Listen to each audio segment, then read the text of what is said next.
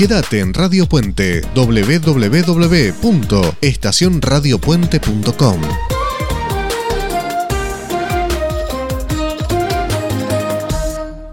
Y ya lo tenemos en línea el profesor Charlie Navarro. Buenos días, profesor. ¿Cómo le va? ¿Qué dice? ¿Cómo anda? ¿Bien? Pero muy bien. ¿Cómo muy andan bien. todos por ahí? Muy bien, muy bien. Después de unos, unas jornadas con viento, lluvia y bueno, este cambio de clima, arribó la- el otoño plenamente por aquí. así que así estamos. Por acá está parecido, así que estamos bien. Pero viene un tiempo como para empezar a, a preparar, a entrar en, en el año fuerte de, de trabajo, de estudio, me parece, ¿no? Yo creo que sí. Yo Como creo- se, yo- terminó el veraneo, ¿no? ya, ya está. Ya está. Ya estamos en el mes casi cuatro ¿no? del año y bueno, ya es hora de empezar a laburar, me parece. me parece que sí. Así que bueno, en este, en este sentido, se me ocurrió un tema hoy que me encantaría charlarlo con usted porque eh, tiene que ver con aprender a volar. Me parece que uno puede aprender a volar de, de varias maneras, ¿no? Una es tirándose del nido o cayéndose anticipadamente del nido y otra es tomándose su tiempo. ¿Qué opina usted de esto? Yo creo que aprender a volar es, eh, primero, son dos acciones. Uno lo que es aprender, que es adquirir habilidades, conocimientos, competencias, valores sobre cómo vivir. Y otro es lo que tiene que ver con volar. Con volar creo que es, uno empieza de- en el piso y, te, y, y intenta salir volando a agarrar una altura y después mantenerse y llegar a, un y llegar a, un- a otro lugar.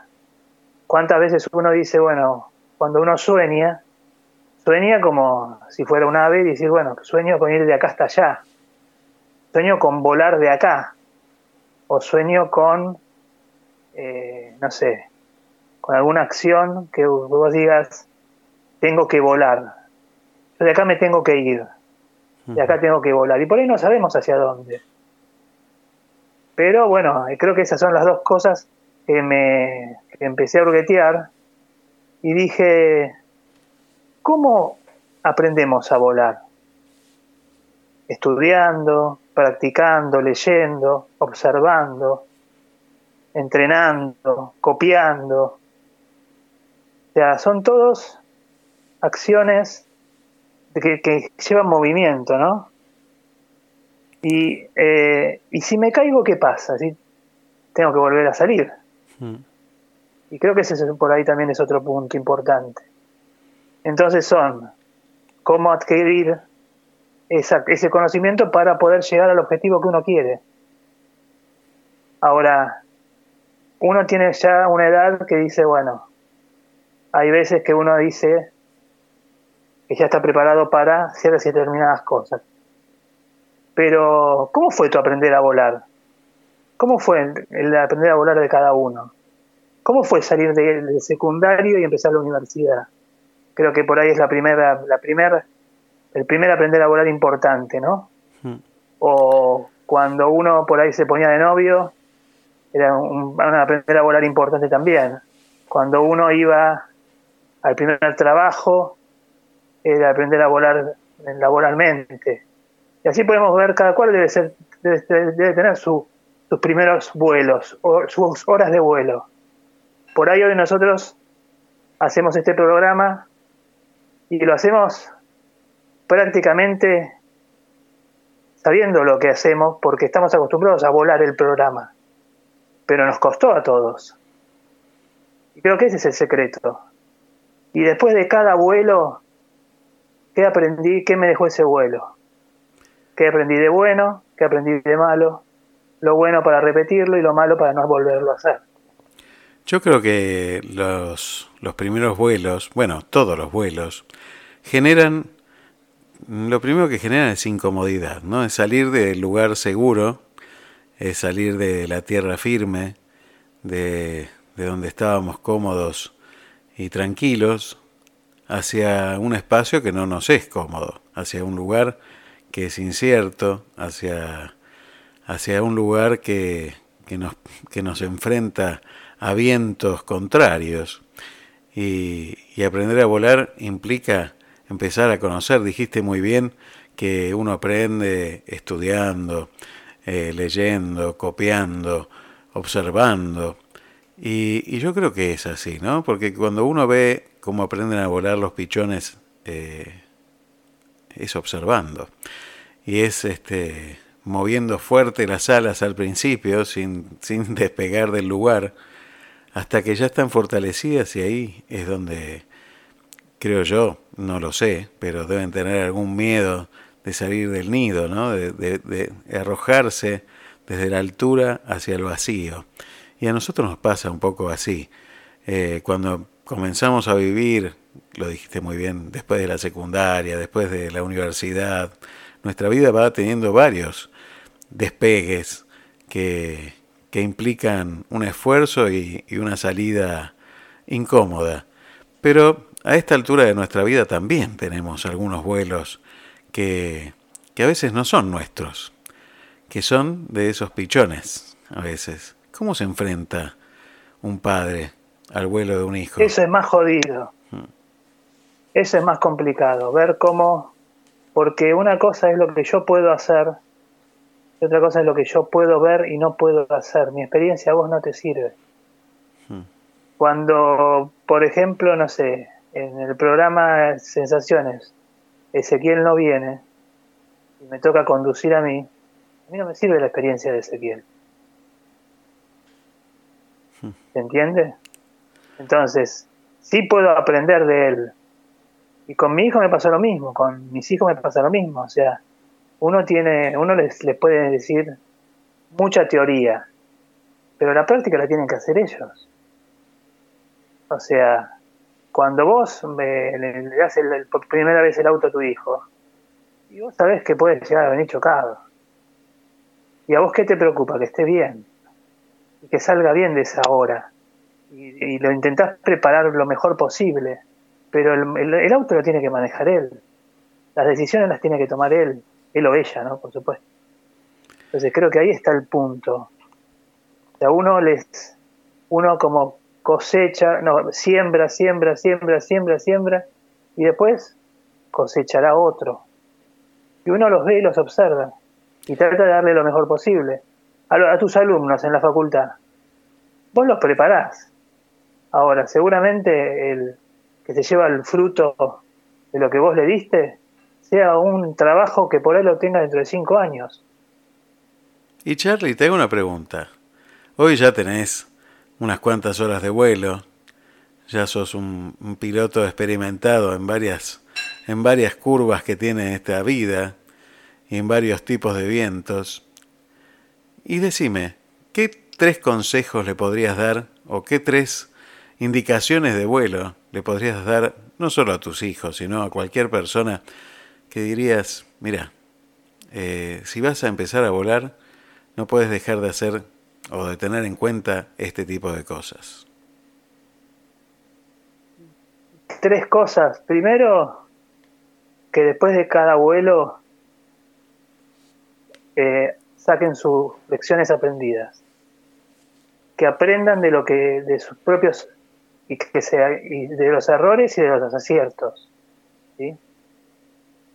Segundo, que se fijen que el avión esté bien, esté bien realmente, que pueda volar, y si no, que no vuelen, que lo arreglen y que pidan consejos.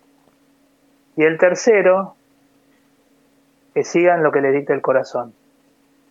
Que el corazón sea el reloj que les mande, que les maneje el avión.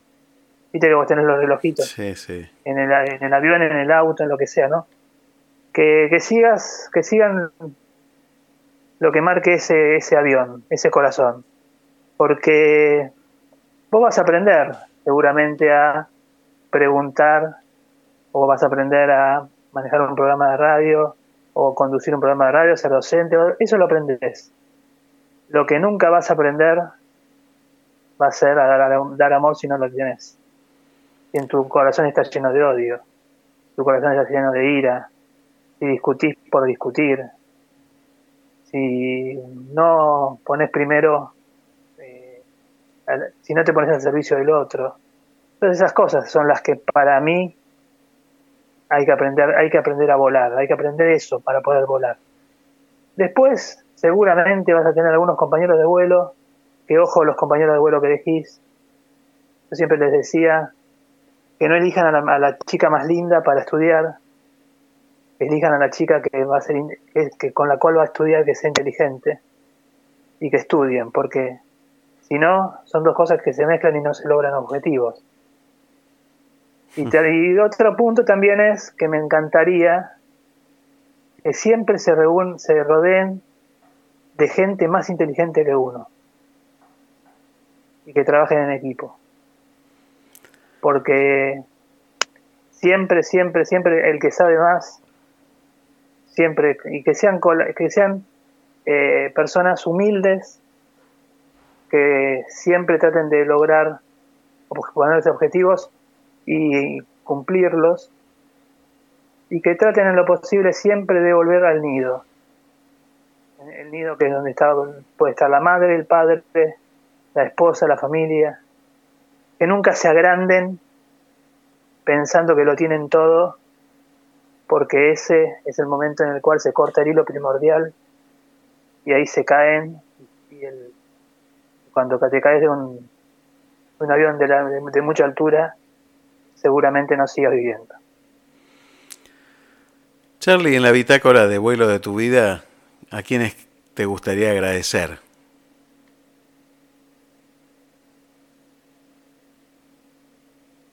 Primero,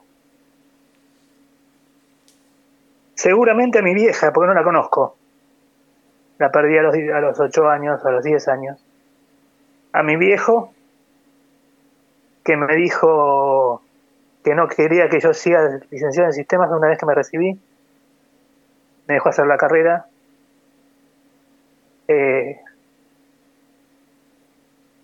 a Martín Garillo, un tipo que siempre estuvo silenciosamente al lado mío y que me acompañó siempre. A, mis amigos, eh, que la gente me carga porque dice que tengo muchos, a mis amigos que siempre que pido algo, los tengo. Y por supuesto, a la que es de fierro, que es Mariela, que tengo al lado, que silenciosamente me acompaña constantemente. Y a mis hijos, que obviamente eh, aprenden a ser hijos de un padre que no sabe ser padre porque nunca se aprende. Y, déjame y dejé para el final a una persona que cuando yo me peleé con mi viejo y me fui a mi casa, me abrió su casa y me puso una cama y, me fui, nos recibió a mi hermano y a mí, que se llama Gustavo Esner. O sea, yo tengo que agradecerle a muchísima gente, a toda la gente que por ahí lo enseña a uno a hacer y a Juan Ramonet, por ejemplo, a Ezequiel Sili, a vos y a toda la gente que le enseña a uno a, trabajar y a hacer y te va moldeando, te va haciendo y te van marcando el camino, ¿sí? hay muchísima gente, yo creo que es más, estoy cometiendo errores garrafales, no nombrar a todos los que por ahí me ayudaron, pero creo que los amigos y la familia son lo fundamental. Mi hermana, mi hermano, con quien son los bastones de uno. Y así podría seguir, pero...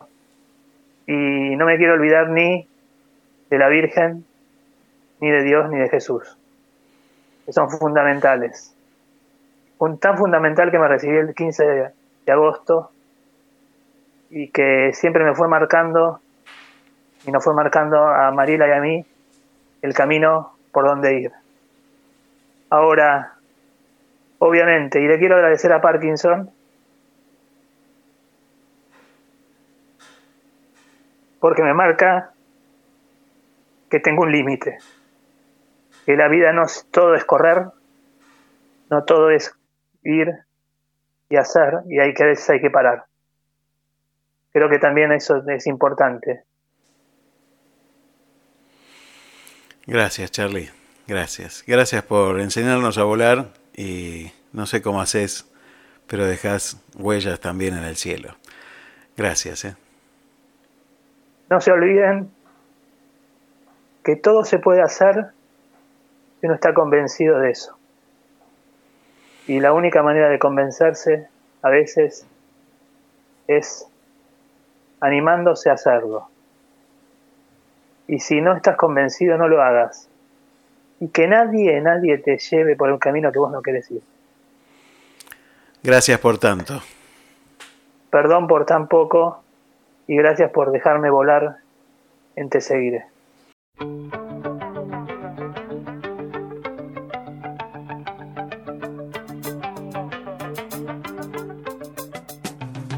Hola, mi nombre es Aldo Barone y todos los sábados de 10 a 12.30 horas te acompaño con Te Seguiré, un lugar de encuentro para todos.